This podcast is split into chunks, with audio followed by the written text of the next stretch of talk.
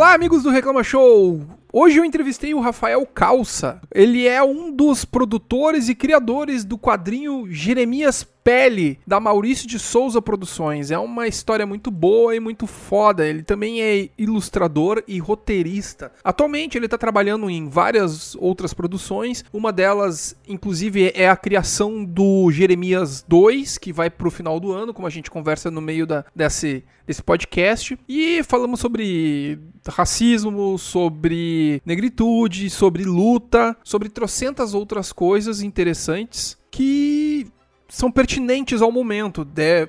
E, ironicamente, a gente não chegou a tocar no ponto Black Lives Matter, porque eu acho que está implícito durante a conversa, mas também falamos sobre corona, falamos sobre política, falamos sobre como cada um enxergou e também teve contato com racismo pela primeira vez. Enfim, eu também vou pedir que, se você puder, dê aquela sua ajuda que é nem que se for através de um apoio através do PicPay, que tá aí o link na descrição, ou então, caso você queira, é picpay.me barra reclama show. Mas se não tiver como ajudar monetariamente, financeiramente, então que contribua compartilhando este podcast para algum amigo seu, ou então em alguma comunidade, ou então no seu Twitter, ou até Facebook. Esse papo tá bem interessante e, sério, valeu cada segundo ter feito. E pra semana que vem já tem uma pessoa escalada e semana que vem logo mais vocês vão saber, certo? Cada vez tá, tá, tá esse podcast está ficando melhor não por causa dos, dos, convidados, porque os convidados são maravilhosos,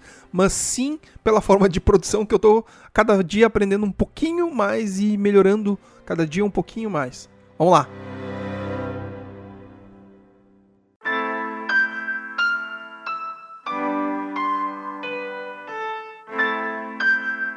Rafael, tu, enfim, é, eu sou daqui do Rio Grande do Sul.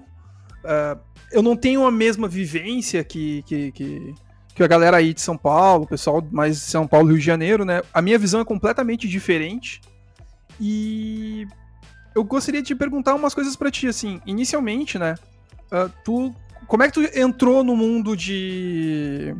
Entrou no mundo, assim, de, de, de ilustração, redação, enfim, de, de quadrinhos, etc. Ah, então é, acho que no ano 2000, 2001, eu comecei a estudar, tive a oportunidade de estudar na Quanta Academia de Artes. Ainda não chamava Quanta Academia de Artes, era a fábrica de quadrinhos, que é uma escola e um estúdio. E aí, acho que em 2001, os sócios eles, eles se separaram ali, separaram a sociedade, e a, e a Quanta é, virou um novo, novo nome da escola, daí a fábrica de quadrinhos continuou sendo o estúdio. Então comecei a estudar lá desenho. Eu tinha 17 anos, assim, comecei a estudar desenho e minhas referências eram, eram muito de quadrinho americano tal. E enquanto e eu sempre gostei de escrever, mas foi estudando lá, estudando desenho e depois estudando quadrinhos, é, fazendo os cursos anuais, que eu comecei a ter mais confiança para escrever e acho que, acho que me identificar mais com isso, mais com isso do que com o desenho. Apesar de ter depois trabalhado como ilustrador, trabalhei, ainda trabalho como ilustrador, mas hoje em dia menos. Mas foi, foi esse o começo, foi através da Quanta. E hoje até dou aula na Quanta de roteiro. Ah, foda isso aí, cara. Foi um caminho interessante, assim, tipo, fez muita diferença ter estudado lá. É, porque eu também eu tenho um pouco muito dessa, dessa cultura também de ler, ter lido muitos quadrinhos. Até atualmente eu gostaria de retomar, mas o tempo não me permite. E. Uhum. Enfim, eu acho que mais ou menos foi até mais, mais ou menos a mesma época aí que eu li muito com muita frequência. Assim, atualmente eu leio de vez em quando algumas coisas mais pontuais. Uh, tipo, tipo Marvel de vez em quando a minha esposa compra alguns, enfim, uns, alguns encardenados mas num geral eu tenho uma vivência um pouco parecida. E agora também, continuando ainda, uh, tu trabalha atualmente mais como, com redação de quadrinhos. Sim, sim, eu faço roteiros, é. Eu, e, e também de animação também, já fiz fila para animação, é, até animação na Turma da Mônica também, alguns episódios. Eu estou trabalhando mais realmente como roteirista e menos como desenhista. Já, eu já tra trabalhei e trabalho desde 2008 como desenhista. Só que isso foi ficando um pouco de lado com o passar do tempo, enquanto, é, enquanto eu dava mais atenção a uma coisa que me faz mais feliz, que é contar histórias. Desenhos contam histórias também, só que eu me divirto mais escrevendo do que me divirto desenhando. Mas eu, eu até parei um pouco de desenhar, mas eu tô voltando agora porque é uma coisa de, de infância, assim, eu, eu, eu amo desenhar, só que eu gosto mais de escrever mesmo. Pô, massa. E uma coisa que eu também estava dizendo agora há pouco, né? Tipo, toda a proposta desse podcast é também perguntar um pouco assim, apesar de eu fazer uma leve entrevista, ah, mas a pergunta que eu queria é que como é que é estar em isolamento e trabalhar na área? Ou, assim, fazendo quadrinhos, trabalhando de casa, como já é da minha rotina, não é um impacto tão forte. Né? O impacto é não poder sair, é poder espairecer um pouco. Porque se você trabalha em casa, você acaba sentindo falta de ver outras pessoas, né? Eu já trabalhei em outros trabalhos em que tem que sair, bater ponto e tudo mais, e tem seus ônus e bônus, mas você vê outras pessoas, conversar pessoalmente, ter um horário de almoço é, pré-estabelecido e tudo mais, ter um tipo de rotina mais específica, faz falta. Trabalhando em casa, isso não mudou tanto, só que não poder ver os amigos pessoalmente, é, não poder sair, é, de verdade, é, de, despreocupadamente, é, é, acaba sendo muito esquisito.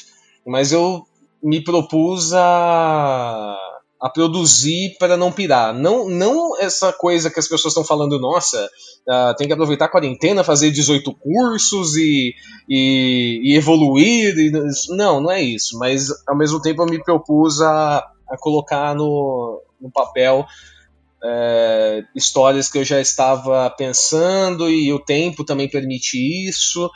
Ao, ao mesmo tempo que eu já estava produzindo um livro que, que vai sair ano que vem, é, que, que, que, foi um dos vencedores do PROAC, que é um edital de, daqui de São Paulo, do governo de São Paulo. E então. É, Sim. De certa forma, o, o meu trabalho ele, ele, ele não foi tão afetado. É claro que alguns projetos caíram, era para rolar, mas não aconteceu, outros estão em espera, então isso afetou, claro. Mas a minha rotina nem tanto. Nem tanto. Pois, pois é, eu tava falando até semana passada com uma conhecida minha que ela faz. Ela é, ela é comediante e ela faz stand-up, né? E ela falou muito sobre o, o texto dela para fazer stand-up, ela mudou demais porque ela não tem mais a mesma vivência, né? Porque por mais que ela trabalhasse de casa, muitas vezes, escrevendo texto, certas coisas ela pegava às vezes por circular na rua e ver alguma coisa. Putz, eu podia colocar isso no, no meu texto. Isso reflete de alguma forma para ti parecido? Ou são histórias que de alguma forma já estão na tua cabeça e elas só estão tomando uma forma com o tempo mesmo. É, eu acho que nesse caso dela, ela acaba moldando, ela ainda consegue criar um, um texto que fale do dia a dia dela, em quarentena, com tudo que está acontecendo, ela consegue absorver, né? O, o texto de comédia, de stand-up, absorve o cotidiano e o cotidiano agora é esse, não adianta ignorar, falar de outras coisas é, quando for possível, né? Fazer show ao vivo, tal, de novo, e ignorar isso porque não faz nem sentido mas é, eu não me propus, pelo menos não agora, a escrever uma história sobre a quarentena. É, então isso ainda não mexeu, não mexeu comigo. O que, o que mexe é, é mais essa questão de, de do humor, né? De você, é, se você escreve profissionalmente, você não tem essa de ah, agora eu estou inspirado, agora eu vou fazer. Tem que sentar e fazer. Só que ah, são várias preocupações que acompanham o dia, né? As preocupações que, que existiam antes não passaram, elas só estão acompanhadas da preocupação com, com nossas famílias, amigos, pessoas que a gente ama e pessoas que, que, que a gente conhece, com o país, né? Como a gente vai passar por isso, né? A preocupação com, com a democracia. Então, são muitas coisas que, que, que, que preocupa agora que aumentou o volume, né? Aumentou a intensidade da preocupação. Isso isso acaba refletindo um pouco no trabalho, mas não de uma forma tão, tão óbvia. Né? As coisas que eu estou escrevendo no momento acaba tendo a ver com, com outros momentos, outras situações, outras coisas da, da do nosso cotidiano, mas nada tão claro. Ao contrário, por exemplo, do trabalho de muito chargista, né, quadrinista que faz tiras também, eles falam do, do, do, agora, né, eles falam do momento. E até estão sendo é, ameaçados pelo governo pela, pelos seus trabalhos, né? Recentemente, recentemente aconteceu isso, né? Legal que tu tocou no, no ponto do Aroeira, né? A gente poderia Sim. falar um pouco disso, porque, enfim, a gente tá tendo, pela, tá tendo pela primeira vez. Em muito tempo a gente não tem esse tipo de postura extremamente autoritária de que enquanto tava zoando os outros, beleza. Aí a partir do momento que começou a pesa pegar pesado com o presidente e a expor certas coisas re reais, que tá todo mundo vendo isso, uhum. e de alguma forma se torna. Uh, é, a, a, o pessoal que foge desse rebanho que não percebe, de alguma, de alguma forma acaba se tornando, como é que eu posso dizer, uma coisa agressiva até, porque o Aroeira só apenas explicou num desenho uma visão de que muitas pessoas do Brasil estão tendo. Sim. E o quanto isso, de alguma forma, acaba refletindo no teu trabalho também, né? Eu acho que uma coisa que eu, eu penso já faz um tempo é que existe uma responsabilidade muito grande em contar histórias é, e na arte em geral. É, porque, como dizem, assim, se, se você está dizendo alguma coisa que alguém não quer que seja dito, isso é importante, se não é publicidade. E essa questão do, do, do governo ir atrás da doeira, e inclusive outros é, quadrinistas e chargistas é, replicaram né, da sua forma a mesma charge para espalhar mais mesmo e deixar claro, né, denunciar esse ataque, esse ataque que o governo fez não só a Adueira, mas também a outros outros quadrinistas, principalmente quadrinistas que publicam pela Folha de São Paulo, né, tipo Montanaro, Alaerte e tal, a gente percebe como todo discurso é, ditatorial, obviamente não era só papo furado. É, a gente, isso é uma postura extremamente óbvia e, e, e da, da, ditadura. Isso aconteceu antes.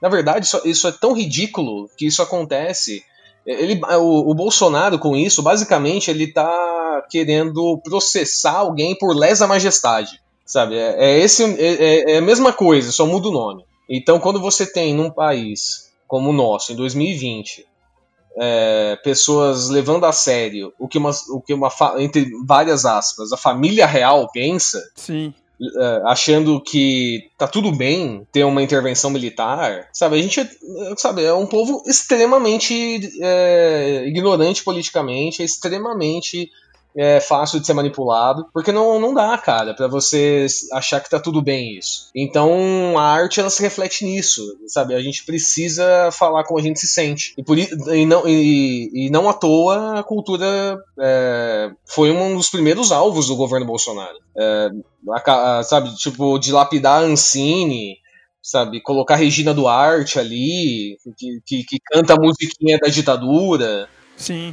Isso, não esquecer o cara que também praticamente simulou Goebbels, né? Sim, sim, sim, antes disso o cara, o cara fez, parecia um esquete, sabe, do Porta dos Fundos zoando nazista, aquilo não parecia real, aquilo era bizarro, mas era real, então quando, isso até uma, um link pertinente ao Aroeira, assim, tipo, tem vários elementos nazistas nesse governo e ficando cada vez mais óbvios, cada vez mais claros. A gente, a gente tá vivendo um momento extremamente perigoso e não é por causa da pandemia. É como o Walking Dead, na verdade. O zumbi virou de menos. Problemas são os vivos. Exato. Sabe? Então é isso. É, a gente sabe que precisa é, se posicionar por causa disso. Tem gente que não quer se posicionar, tem gente que acha que isso vai, vai fazer com que perca seguidores e tudo mais. Eu que não sou, eu que não tenho muito seguidor mesmo, não tô nem aí. Ah, mas eu acho que, antes de tudo, também é integridade pessoal, né? Assim, como tu mesmo acabou de falar assim, ah, eu, eu não tenho muito seguidor, mas eu acho que tu te sentindo bem contigo mesmo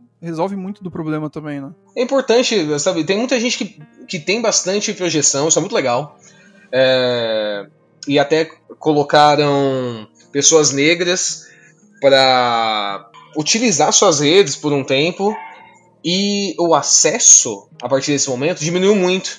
Muita gente não quer saber do que acontece, não quer saber do mundo como ele é, porque a pessoa está muito confortável no seu mundo protegido, no seu mundo de faz de conta. Ela não quer saber do, do, do racismo, do, do machismo, da homofobia, não quer saber de nada disso, sabe? É, ela quer viver no seu mundo de faz de conta, mesmo que ela seja vítima dessas coisas.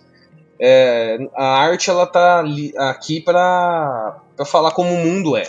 Já falou, ó, isso aqui existe. A gente fez uma peça ficcional baseada no mundo. E, e muitas vezes a gente quer ver bobagem. Quer, quer sim, quer ver uma comédia, quer ver uma coisa simples, mas as melhores comédias também falam do mundo como ele é. Os dramas como o mundo como ele é. É só uma forma de, de apontar o dedo. E a gente precisa saber que é muito. A cultura nunca foi tão importante quanto agora. As pessoas só estão em casa consumindo cultura. Pode ser do jeito que elas quiserem. Mas é cultura. Sim, uh, essa semana eu acho que foi até um recorte de jornal, acho que deve ter visto também, que colocaram num, num, num, fizeram dois gráficos, né? Quais são as importantes, as profissões mais importantes e as menos importantes. Em, em primeiro estava médico, estava enfermeiro, etc. E em último estava e último, mas é o menos importante, artista. E aí a minha esposa ela é ela é mestre em artes, né? E ela falou assim, ela só olhou e falou assim, não, isso aqui é a prova de que o povo não uhum. entende muitas vezes o que de fato é artista e cultura, porque eles estão quase que o tempo inteiro na frente da TV consumindo série, consumindo, consumindo desenho, consumindo música, etc. E eles acham que só o artista é Sim. só aquele que pinta um quadro. Não, é, não, realmente não entende, assim. Tira a arte da vida dessa pessoa, então. Tira. Deixa ela viver o dia dela sem isso. Se ela trabalha fora ou não nesse momento também é diferente. Tira. Tira série, tira filme, tira comediante, tira tudo. Tira, tira quem, quem faz conteúdo pra internet, youtuber, tira. Ela não, sabe, nenhum livro pra ler, nenhum filme ou série pra assistir, nada. Tira. Essa pessoa vai surtar. Porque é um escape muito grande, ao mesmo tempo que a gente aprende muita coisa. É muito importante, a arte ela é importante. As pessoas elas, elas têm necessidade de histórias. Você vai no bar com os amigos, você entra tomando uma cerveja, alguém já começa a contar uma história. Nossa, você não sabe o que aconteceu no trabalho outro dia, você não acredita. É uma história isso. Tira isso, tira tudo Sim. isso que, que, que nos entretém, que nos alimenta também. Com felicidade, com, com, com pensamento crítico, ou com, sabe, com escapismo puro que seja. Tira então. Só assim para entender, a gente precisa passar por isso, em que o governo desse jeito horrível que é agora proíba, por exemplo, todo tipo de arte que não seja propaganda, muita gente não vai nem perceber, né? Porque é alienado pra caramba. Mas a gente precisa fazer o máximo possível para cooptar, inclusive, essas pessoas que acreditam que a arte não é significativa. É claro que médico é extremamente importante, ainda mais agora. Só que a arte faz com que a gente passe pelo dia de uma forma menos infeliz. Que a gente pense, né, que a gente se entretenha, mude de nosso humor, tira música também, nem música, para você ir escutando é, no ônibus pro trabalho. Tira isso também, a pessoa vai surtar. Então, é realmente uma ignorância muito grande. Sim, eu concordo com tudo, eu não tenho nada a adicionar, inclusive. Uh, mas é, as perguntas que eu tenho que eu, que eu tenho, elas, elas meio que são meio moldadas de acordo com a conversa. E eu acho muito pertinente a gente falar, inclusive, tu falou agora há pouco, de que vieram vários quadrinistas, né, e chargistas, e isso tudo me remete di diretamente ao André Demer. Não sei se eu falei o nome dele certo. Uhum. Que ele tem uma, uma charge que eu acho maravilhosa, que é. São, são vários banners, são vários outdoors, tudo escrito está tudo bem. E não tá nada bem. Sim, nada bem. E cada vez o sentimento que eu tenho todo dia que eu acordo e ligo, a gente liga a TV praticamente aqui em casa. O canal tá ligado direto na, na, na, no canal de jornalismo, porque a gente não sabe nunca quando é que a gente vai, de alguma forma, falar assim, tá, agora chegamos num ponto que não sabemos ainda. É. Porque é o tempo inteiro essa sensação de de incerteza. É, esse, esse trabalho da imprensa que não seja comprada, né? Tem, tem parte da imprensa que é parte do governo Bolsonaro e tem outras que a gente sabe que poderia até ser se ele tratasse a imprensa diferente, mas se propôs a confrontar de volta o presidente e dizer o que está acontecendo. Então, essa tira do, do Dahmer, que né, fala, tipo, ah, nada está acontecendo, tá tudo bem, tá tudo normal, é, é muito boa, assim, é, é, é o que querem que a, que a gente acredite. Só que isso é uma. Como já muita gente falou, é uma forma mais prática de exterminar pobre. Sabe, é a forma mais prática que o governo arrumou de fazer uma reforma da Previdência. Então deixa velho morrer, deixa o preto morrer, deixa o favelado morrer. É isso que o Bolsonaro pensa. Então, o, falar que tá tudo bem e dizer que se preocupa com as pessoas não faz sentido, uma coisa não, não combina com a outra. São duas grandes mentiras para fazer as pessoas se sentirem bem. Tipo, as pessoas não vão se sentir bem. Vai chegar um ponto e já tá chegando, na verdade, de alguém que a gente conhece pessoalmente ter morrido de Covid. Sabe, isso vai chegar. Sabe, muita gente morreu. Quase 50 mil pessoas. Então, é, se não for de toda forma possível denunciado o que está acontecendo, é, vai, a gente vai cair no, numa ditadura muito mais rápida. Muito mais rápida. Espero que não aconteça, mas vai acontecer muito mais rápido. Porque não, não vai haver luta. A gente precisa lutar e usar as armas que a gente tem. E uma das armas é a arte. Outra é a política, e sabe? Mas tem várias. Outro é o jornalismo. Então, é, é, é, muito chocante, né, cara, tudo que tá acontecendo. Sim, uh, porque eu entendo praticamente tudo isso que tu disse agora e eu consigo me colocar exatamente nessa sensação, sensação nessa situação que tu fala que a gente precisa de todos os, todas as for forças possíveis para poder lutar contra, né? Desde arte até jornalismo. Uh, atualmente, até o uhum. jornalismo que, que, durante um bom tempo a gente criticava pra caramba é o maior aliado no momento, né? Porque resolveu comprar uma briga absurda Sim. e dando espaço até para certas, pra certas formas de humor que antigamente sempre ficava dava, dava aquela sensação de que tinha passado um pouco do limite e dessa vez os humoristas estão realmente falando assim, ah, tá, não, o, o, até eu diria o próprio humor da Globo, né, da, que passava de vez em quando no, no Fantástico, aquele que do, da invasão que dava no, no, no Fantástico, lá, ali eles deitavam e rolavam em cima do Bolsonaro. Uhum. Uh, pessoas como o próprio Marcelo Adnet, que tá puxando o carro de um jeito absurdo, assim, sabe? Uh, e eu acho que é bem por isso mesmo que tu acabou de falar, assim. Não tem meio termo, tem que cada vez mais expor. A, o, a arte serve para expor ao mesmo tempo que consegue fazer as pessoas rirem. Só que por muitas vezes eu também. Uhum. Por muitas vezes eu também fico na, naquela sensação de que as pessoas estão rindo e elas não entenderam muitas vezes. Isso me preocupa demais. Até o vídeo que teve do Porta dos Fundos dias atrás sobre o Nota de Repúdio, né? Que Aquele vídeo para mim é a maior Sim. prova de que se as pessoas estão rindo e elas não se conscientizaram é porque de fato as pessoas não conseguem usar a crítica para poder chegar em algum lugar mais sério, né? E é isso que me preocupa. É, tem muita gente que não consegue ter, ter esse, esse senso crítico. É, ou então, e também tem essa questão também de você não querer lidar. Você entendeu o problema, mas você não quer lidar. É, é, muito, é muito difícil você perceber a própria pequenez diante de situações assim. Você sabe que uma nota de repúdio não resolve nada, e, você, e mesmo pensando nas manifestações que estão acontecendo em vários lugares dos Estados Unidos, é, pelo Black Lives Matter e tal, tipo, você fica pensando, tá, isso, isso vai resolver? Não se sabe. Tá, as pessoas ali estão fazendo o que é possível ser feito o confrontamento ali é necessário. É, porque quando a gente tem essa incerteza, essa insegurança da nossa importância, cada vez que a gente tem essa incerteza, o, os nossos inimigos vencem um pouco mais, ganham um pouco mais de terreno. Então, se, se a sua é, fazer organizar uma grande manifestação maravilha. Se é, se é fazer uma, uma grande pesquisa, uma grande matéria jornalística e colocar no YouTube, maravilha. Se, se, se é através dos quadrinhos, do cinema, o cinema ele está sendo tão atacado porque as pessoas, elas, no geral, elas não gostam de ler. Mas elas estão super dispostas a assistir alguma coisa é muito mais fácil, é uma mídia, mais, é uma mídia fria ali, passiva, então você não. não, não é, você coloca lá e vê. Só que isso gera muito mais barulho. Então a desvalorização da cultura nacional também é um plano. Porque se você não vê um filme nacional, que, que, muitas vezes vai denunciar a nossa realidade, você prefere ver um filme americano, uma comédia romântica que não fala nada. Ou então, mesmo que não seja, pode ser um, um, filme muito interessante, mas é sobre a cultura americana, tem um distanciamento emocional enorme. Você não se engaja da mesma forma.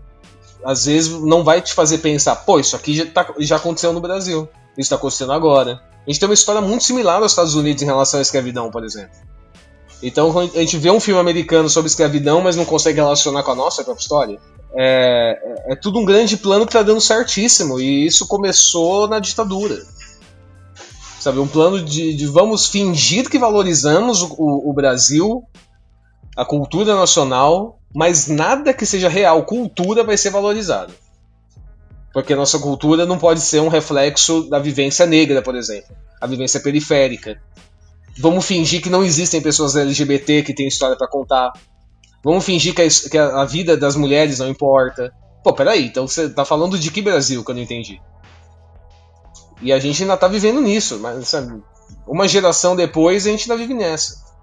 É que também tem um pouco. Eu entendo isso e eu consigo. E eu, às vezes eu consigo traduzir muitas vezes da, da cultura de, certa, de certos filmes que acabam pegando o grande público muitas vezes é justamente de um público que não é brasileiro, que é o do, do público dentro do, do, filme, né? Que é um público uhum. elite, Rio de Janeiro, São Paulo, que é praticamente é quase a novela da Globo, que é só Leblon e e Alphaville em São Paulo, né? E eu não, Sim. como muitas vezes até uh, eu não consigo me identificar. Essa última novela que tá, tem passado até da Regina Casé, talvez eu conseguia me, me identificar um pouco. Mas antes eu não conseguia, nem, nunca consegui me sentir próximo da história deles, porque eram sempre pessoas que volta e meia elas iam correr, elas iam correr na praia de Copacabana. Sim.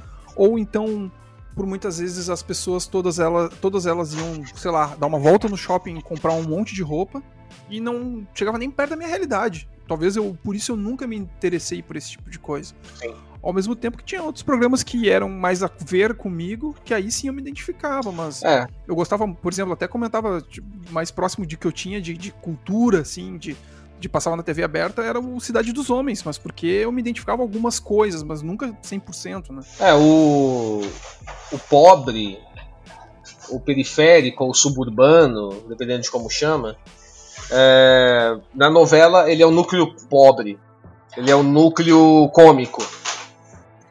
Então, é, você não acompanha a sua vida 100%, você ri do bordão, a pessoa é uma caricatura. Então, a novela é muito ofensiva, na verdade. E aí, essas, aí quem vive a, a aventura, a, a transformação, quem aprende, quem supera, são pessoas brancas ricas com cara de rico e que, e que moram em lugares absurdamente caros e tem uma vivência absurda, assim. E muitas vezes os conflitos são nada perto da vida real. Agora tá reprisando Fina Estampa, assim, tem, parece que é uma menina de 14 anos escreveu aquele tipo uh, o negócio, assim, são duas senhoras se xingando e fazendo uns, uns eu não, eu não acredito que isso, que isso é uma novela no horário nobre, isso é ridículo. Sabe, um personagem, o Crow, que é uma, uma representação extremamente preconceituosa do que seria um cara gay. É tipo.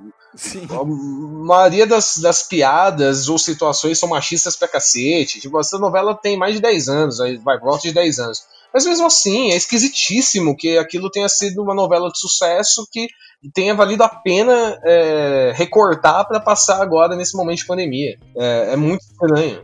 Sim, é extremamente estranho. E eu acho até que dias atrás estava comentando que a novela que, que a Globo deve ter se arrependido ao máximo de ter colocado no, na sessão, no, no vale, a pena de, vale a Pena Ver de Novo era o Avenida Brasil, porque talvez se entrasse agora, porque ela trabalhava diferente os núcleos, né? Mais pessoas mais de classe média baixa. E, e eu achava que foi uma das coisas que mais teve identificação.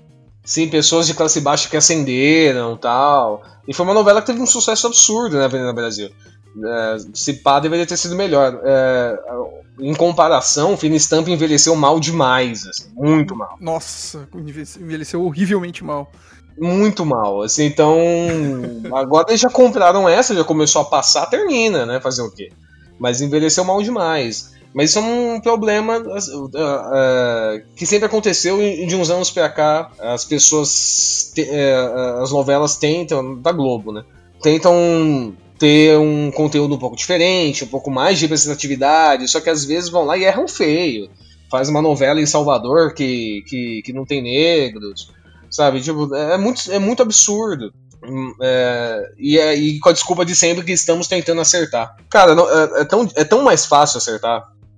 É só não ser babaca. Não seja babaca que você consegue acertar bem mais do que. Do que... Só, que só que é de propósito. Né? Eles são babacas de propósito. É, é, o interesse é esse. A identificação com a classe C e D tem que, tem que ser até certo ponto. E tem gente que consome novela, não importa qual. Então parece que é jogo ganho. Só que você pode fazer algo a mais. Sim. E aí, ao mesmo tempo que quando fazem algo a mais, que não necessariamente é algo muito grandioso, tem os fiscais da lacração. Ah, olha só a Globo tentando lacrar. Não, a Globo não é burra, ela tá tentando fazer conteúdo para mais gente, para ter mais consumidor. Ninguém aqui é bonzinho, sabe? Tá tentando ter mais público. E é, e é, justo e necessário que mais público consiga se identificar nas produções de massa. Né? Sim. É, eu, eu, eu, também concordo com isso sobre. A Globo não tá fazendo isso porque, nossa, vamos lutar pelo. Não, ela vê que existe um, um aumento de consumo daí, né? Existe umas, mais pessoas se identificando e correndo mais atrás Sim. do material.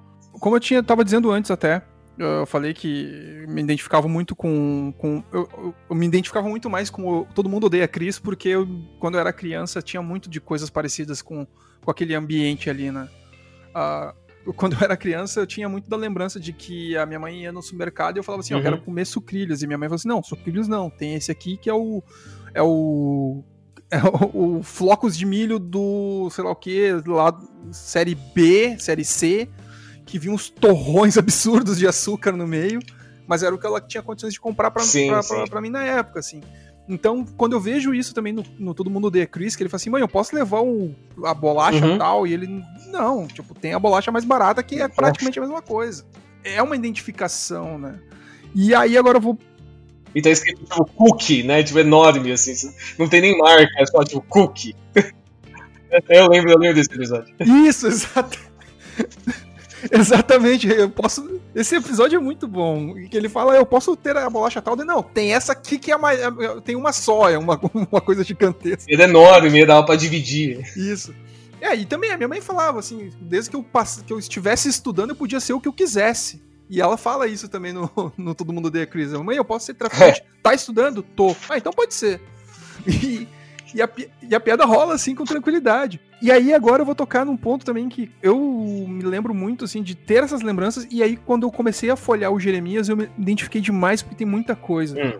E é o ponto que eu vou perguntar: quanto de ti tem nessa, nessa, nessa produção do Jeremias aqui? Tem muito, tem muito, tem muita, muita coisa minha. Eu e o Jefferson, né, o Jefferson Costa, que a gente fez junto, a gente, antes de eu escrever o roteiro, a gente conversou bastante sobre o que a gente gostaria de fazer. Sim. A gente é, iria falar sobre racismo na infância, então a gente pensou muito sobre o que a gente poder, como a gente poderia chegar lá. E eu, na hora de escrever, saiu muito mais rápido. Uma coisa que eu falei pro, pro Sidney Guzman, editor, saiu, saiu rápido e nunca uma história saiu tão rápida e tão dolorida ao mesmo tempo. Porque precisa, eu, eu não sabia o quanto eu precisava falar certas coisas que eram meio pessoais, assim. O Jeremias não sou eu, especificamente mas tem situação que aconteceu exatamente comigo, então e é meu ponto de vista sobre as coisas, tem coisas eh, que são um ponto de vista do Jefferson, é, então, é, por exemplo, o que dá o início, o start da história, que é a professora, né, é, escolhendo as profissões ali para um trabalho, escolhendo profissões mais conceituadas, né, para as crianças brancas, como médico, advogado, engenheiro e quando chega no Jeremias ela escolhe pedreiro. Isso aconteceu comigo exatamente dessa forma. É, e eu nunca esqueci disso.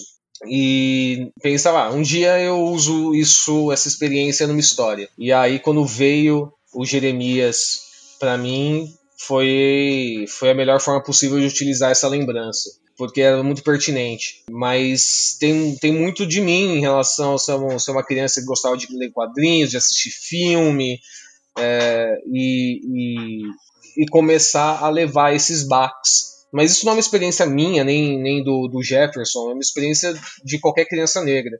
Isso só vai mudar é, um, um, os detalhes.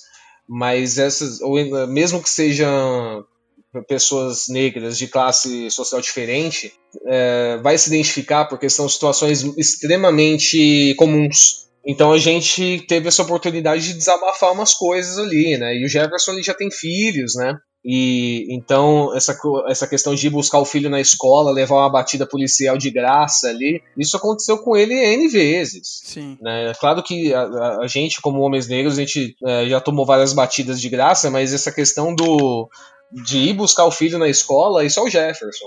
Então, é uma história muito pessoal, apesar de ser do, do, do personagem não ser nosso. A gente criou outros personagens para compor a família do Jeremias e tudo mais, personagens que, que, que, agora são novos personagens do universo Maurício de Souza, mas é um trabalho encomendado extremamente pessoal, porque a gente teve liberdade de falar como a gente se sente realmente uma coisa também, eu acho que eu nunca comentei isso para muitas pessoas. É, também em primeira mão a gente tá falando pela primeira vez, mas eu vou comentar uma coisa que aconteceu comigo quando era criança, que é o primeiro ato de racismo que eu sofri na vida, uhum. eu nunca soube. Eu fiquei sabendo anos depois, uh, porque eu era de colo ainda. Mas o primeiro ato de racismo que eu que eu prestei atenção, assim, que eu percebi de fato que pesou para mim, eu tinha 5 ou 6 anos de idade, e eu e minha mãe, a gente tinha sempre uma, um, um, costume de uma vez por mês a gente sair para jantar fora. E a gente foi numa, uma, foi numa, numa parte aqui em Porto Alegre que são várias pizzas, são várias pizzarias,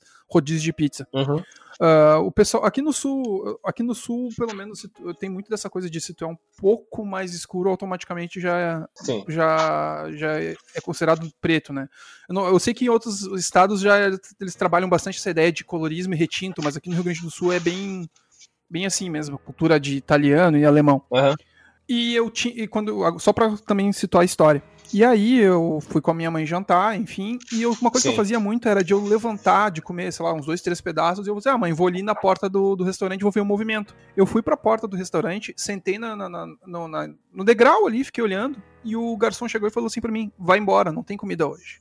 E quando ele falou isso aí, eu olhei pro cara, não entendi assim, por que, que ele me mandou embora. Ele, vai, vaza, guri, vaza, vai embora, vai embora. Não tem comida, não, não, não vai uhum. pedir eu levantei e corri para dentro. Quando eu levantei e corri para dentro, aí ele entendeu o que estava acontecendo. E aí eu, eu, não, eu não comentei nada com a minha mãe, mas a minha mãe percebeu na hora que alguma coisa estava estranha e eu falei, ela falou: o que aconteceu? Não, o cara me mandou embora, me, me correu, falou que era pra eu fugir daqui, sei lá, me, me chamou de. Ele tinha me chamado de maloqueirinho preto, alguma coisa assim.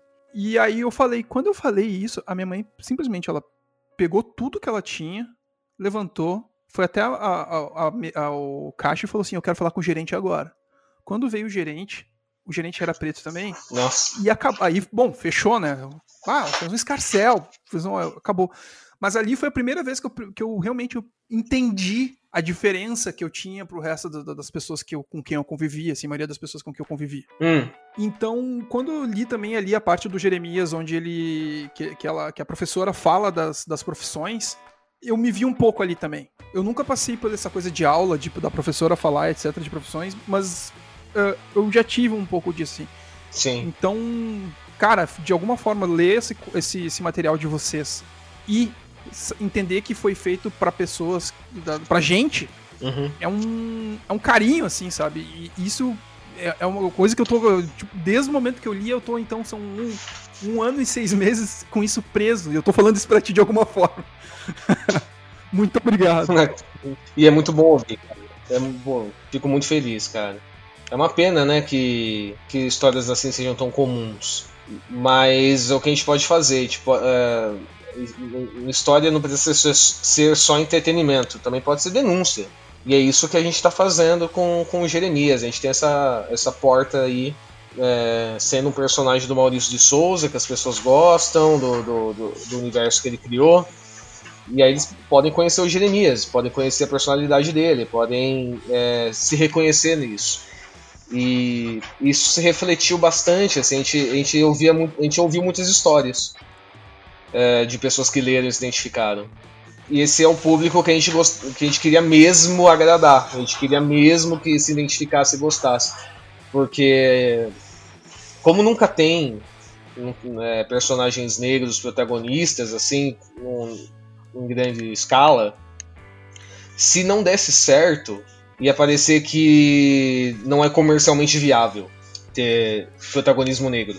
Então a gente fez o melhor que a gente podia fazer e o mais verdadeiro, porque se fosse só uma vez e não desse certo, pelo menos a gente contou o que tinha que contar. A gente fez do nosso jeito. E que bom que o nosso jeito deu essa, essa sensação nas pessoas de, de representatividade, que é o que a gente queria, né? Que é o que a gente sentia falta mesmo poder fazer parte um pouco disso, da história de alguém, de falar, pô, quando, Sim. quando eu li o Jeremias, eu, eu me emocionei, eu entendi tal coisa, pô, isso é maravilhoso, é marcar a vida de alguém. A gente poder fazer isso com várias pessoas é incrível. Cara. Sim, saiu no mesmo ano que o Pantera Negra também, né? Então, é junto com com, com uma. Eu, eu, eu, tenho na minha cabeça gravado um, numa sala de aula dos Estados Unidos a, professora dizendo que vai levar a turma para ver o filme e as, a molecada pulando em cima da, da mesa e dançando, cara. Sim, sim. Eu... É, coincidentemente, o Pantera Negra é o 18 filme da Marvel e o Jeremias é o 18 do FKMSP. Sério isso? que massa! É. E, e saiu em 2018. Sim, mesmo ano. E tu também tá envolvido na, no, no, na, na criação da Milena? A Milena, ela. A Milena e a família dela eram personagens que estavam para até sair pela MSP, e aí tinham pensado algumas coisas, e aí com, com o sucesso do Jeremias e tudo mais, tipo, me chamaram para dar uma olhada na personagem e tal, então eu escrevi a, a edição que ela aparece pela, pela primeira vez, assim. Ela já tinha aparecido em umas tiras e já tinha anunciado algumas coisas, mas eu dei uma mexidinha na personagem e escrevi a primeira edição mesmo em que ela aparece, que fala dela, né? Que é, que é da, na revista da Mônica, pra ela ser a nova amiga, né? A nova amiguinha. Então a Milena é, também faz parte da minha vida, assim, também faz parte da minha carreira, mas eu, mas é, é de uma forma mais mais simples, assim, tipo, eu, eu, eu, dei uma mexidinha e criei a primeira história e eu fico feliz que, que agora tem essa menina negra e nada nada ainda é o bastante assim ainda precisa ter mais utilizar melhor os personagens isso em qualquer qualquer coisa aqui no, no, Brasil, né? Mas tem muitos planos lá de, né, ela, ela já teve uma coleção de roupas com a Laboratório Fantasma, do, né, a empresa do Emicida, que também teve uma coleção de roupas do Jeremias, né, com a Leb. Então, é uma personagem que está sendo muito querida. Vi já. Outro dia me emocionou muito, assim, uma menininha, uma festa de aniversário, uma menina vestida de Milena, e tudo, sabe, decoração na parede, bolo, pratinho tal, era da Milena. Então, então isso, é, isso dá um baque, assim, você fala, olha só, não, não, não, não é difícil, cara. Não é difícil. A gente tá precisando de mais personagens que não seja o, o padrão é, idiota que, que tá que tá sendo repetido. Pô, foda, cara. E as crianças precisam ter essa identificação. Eu fiquei bobo aqui de escutar isso. e, bom, é, também um pouco pertinente o assunto é o que tu tem feito ultimamente também para poder desestressar em relação a esse clima de quarentena, né? O que, sei lá, vale fala qualquer coisa desde videogame até parar e escrever alguma coisa, enfim. Eu tenho escrito bastante, não nada leve, nada. Inclusive o, o, o livro que. O próximo quadrinho que vai sair. Assim, o próximo quadrinho que vai sair vai ser o Jeremias 2, né? É, vai ser em dezembro. Mas é, eu já terminei o roteiro, agora tá na, na fase da arte com Jefferson. Aí o que eu tô fazendo em seguida é sobre resistência indígena, um quadrinho histórico, então também é tudo menos leve, né? Sim. Então, até, até é, inclusive, não, não só nesse momento, nesse governo, é, mas piorou muito os assassinatos a caciques, a, queima, a queimadas é, em aldeias, né, queimas de arquivo de, de, de, de, militantes indígenas. Então, é um momento horroroso, assim. Então, se a gente puder fazer alguma coisa para denunciar, para mostrar, principalmente para ensinar um pouco de história, né? Porque a gente não entende é, como as coisas escalaram e chegaram nesse ponto. Então, eu, eu tenho feito isso, mas tenho assistido algumas coisas, é, sabe, alguns filmes ou séries que não sejam tão pesados, assim, só pro dia não ficar tão pesado. Assisto algumas coisas para desestressar um pouco nesse sentido, assim.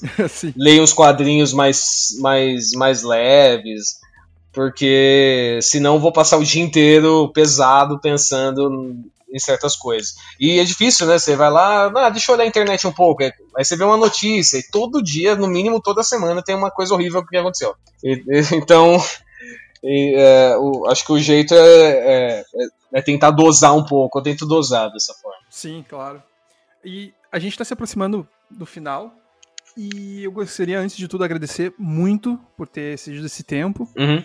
Obrigado pelo convite, cara. Real mesmo. Pô, ótimo, legal saber disso mesmo. E o meu programa, enfim, ele se chama Reclama Show, né? E a proposta. Pô, reclamei pra cacete, cara. Então tá no tema. tá, ótimo, mas é essa a ideia mesmo.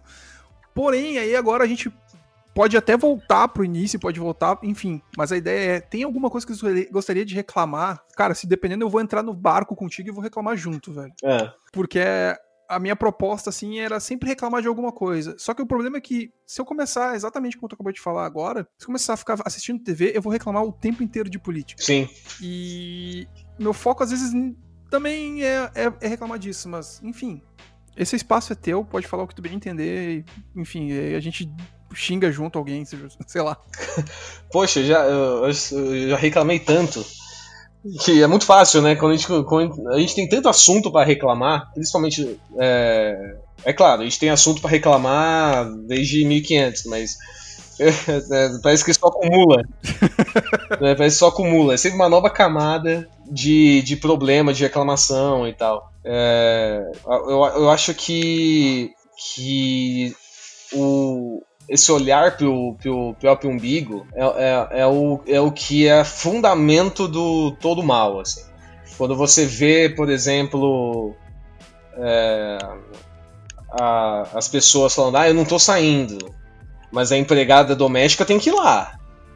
Tem que ir lá para fazer as coisas, que a pessoa não tem capacidade de lavar a própria privada. Sim. Né?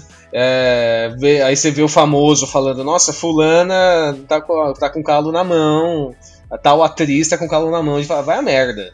Tipo, vá a merda. Você tá brincando que você tá descobrindo agora que existe água sanitária. Tipo, você tá de brincadeira. Então, é, essa falta de, de, de empatia. Sim. Que essa necessidade de ser feliz porque alguém está na merda é o fundamento de tudo. Aí você compra qualquer discurso reacionário, você compra qualquer coisa, porque eles estão basicamente prometendo que alguém vai se fuder e que você vai ficar bem. É claro que, que um monte de gente está sendo enganada e, e, acreditando em pessoas que estão dizendo que ela vai ficar bem, quando obviamente ela vai lá e fala Sim. que ela não vai ficar bem. É, uh, o que acontece muito é esse discurso duplo.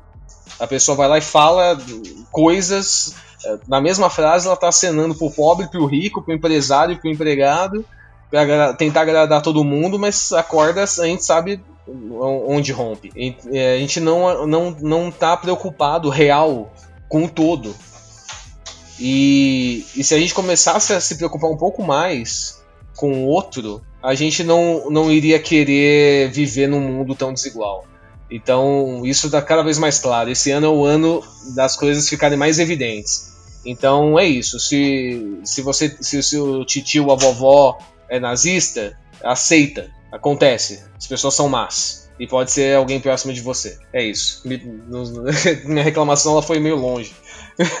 Não, cara, de forma alguma, porque eu concordo contigo, me irrita demais a, essa, essa coisa de, nossa, eu tô muito cansada, vou abrir um vinho e fazendo, uma, fazendo um stories, aí sem querer pega a empregada que tá lavando o prato, uhum. aí o pessoal reclama da, da pessoa, fala, pô, cara, tá todo mundo em casa isolado e você mantém aí, ah, não, mas a fulana é da família, ela, ela praticamente mora aqui. Tá, mas ela não mora é. ali, ela tem, ela tem filho. Ela... ela quer ficar, ela não quer não quer, ela quer estar tá com os filhos, ela quer estar tá com, com o marido, ela quer estar tá em casa. Sim. Sabe? Hoje, Hoje eu vi um, eu, hoje eu vi um, um, um, quadrinho que me chocou demais, que é uma, uma empregada que ela tá varrendo a casa e aí tá a filha do a filha mais nova ali sentada no sofá, aí chega o casal de viagem estavam na Itália, aí a, aí a dona da casa tosse, depois ela chama o médico, aí depois a, a empregada vai para casa, tosse, aí as duas vão pro hospital, só que uma, a, a patroa é internada, a empregada não consegue ser internada, fica no corredor de um hospital, ela morre, e aí a família uhum. dela toda triste porque tá tendo que enterrar, a empregada, e a, a família da patroa chamou outra pessoa. Sim. Isso daí é, é. Esse quadrinho ele é muito bom, ele é do Ademar Vieira. Eu acho que é isso. É, e, e, e, fala, e fala bem, na verdade, da, da primeira pessoa que morreu por Covid no Brasil, que foi o quê? Uma empregada doméstica. Foi exatamente isso. E que os patrões é, né, vieram da Itália, trouxeram a doença pra casa e quem morreu foi a empregada. A família ficou bem, claro, porque tem dinheiro para ir pro hospital, para se cuidar.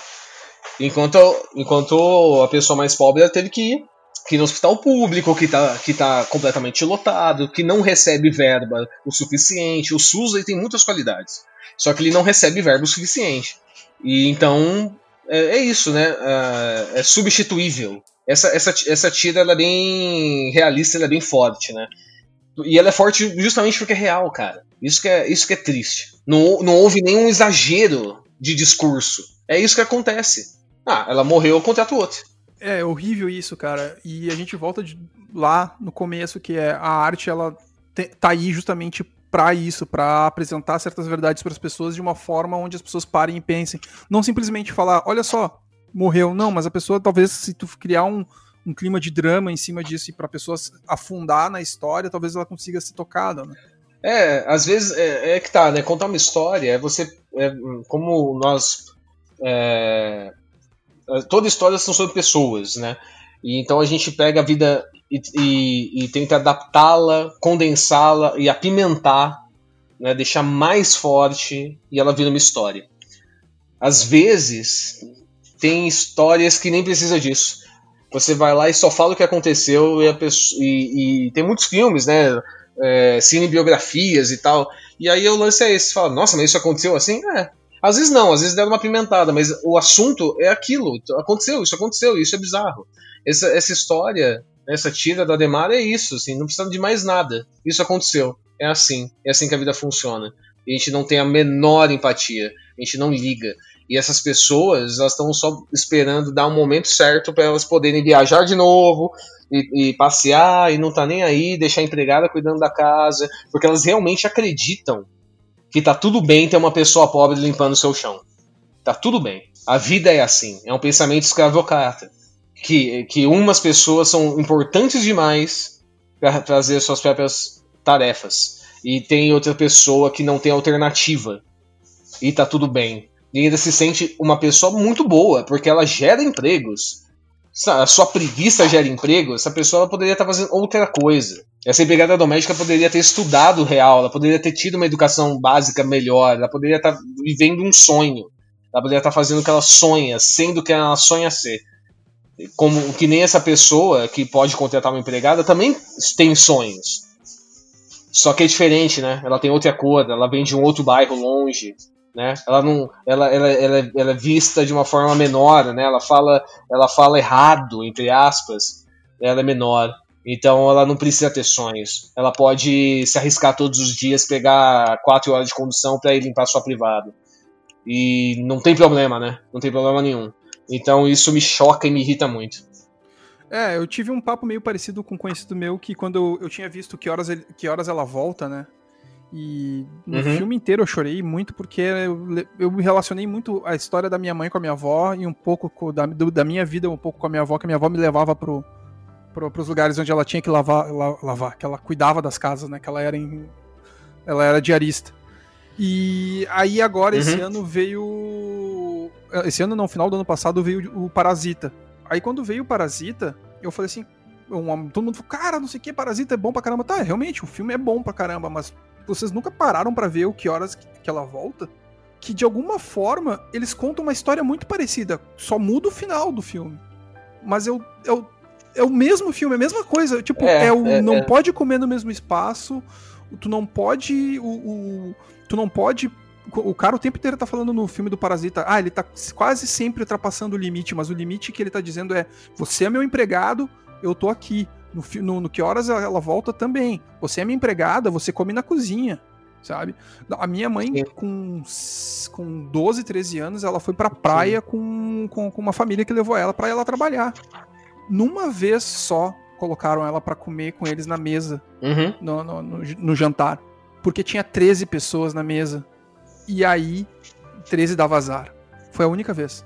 Nossa, olha isso. O resto ela. Sim, tipo, o resto era o tempo inteiro ela tinha que comer no, no na, na, cozinha. E eles falaram assim: não te acostuma porque tem 13 pessoas na mesa, senão a gente não ia te chamar. É, tá, era bem claro para ela, né? Sim. Nossa, que absurdo isso, cara. Bom, a gente vai acabar um é pouco com raiva aqui, mas sei é. lá. Bom, é um, é um reclama show, cara. Não tem como terminar né, de outra forma. Bom, bom, Rafael, muito obrigado, cara. Sério, valeu demais. Uh, quiser falar alguma coisa, gostaria de dizer alguma coisa mais aí, enfim. Pô, eu agradeço bastante o convite, legal o papo.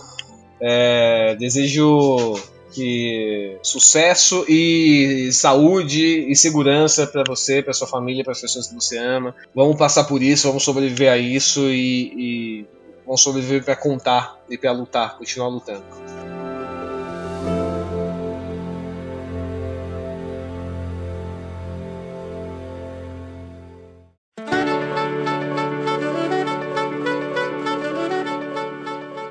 Musiquinha feliz, então você sabe que o episódio já está no final. E eu vou aqui agradecendo você de ter ouvido até o final e vou apenas reforçar mais alguns pontos. Um é, se você tiver como colaborar através de dinheiro, é coisa de 10 reais por mês, não mais do que isso. Para muitas cidades é o valor de três passagens de ônibus, dependendo da cidade onde você mora, é o valor de duas passagens de ônibus. Você me ajuda demais. E se não tiver como colaborar, eu peço que você compartilhe esse episódio, seja Facebook, seja Twitter, seja Instagram, seja aonde for. O interessante é que você faça este podcast que é pequeno, consiga ter um aumento de, visualizações ou então até de pessoas dando play, enfim, que ele seja conhecido, certo? Eu vou ficando por aqui, até semana que vem e até mais.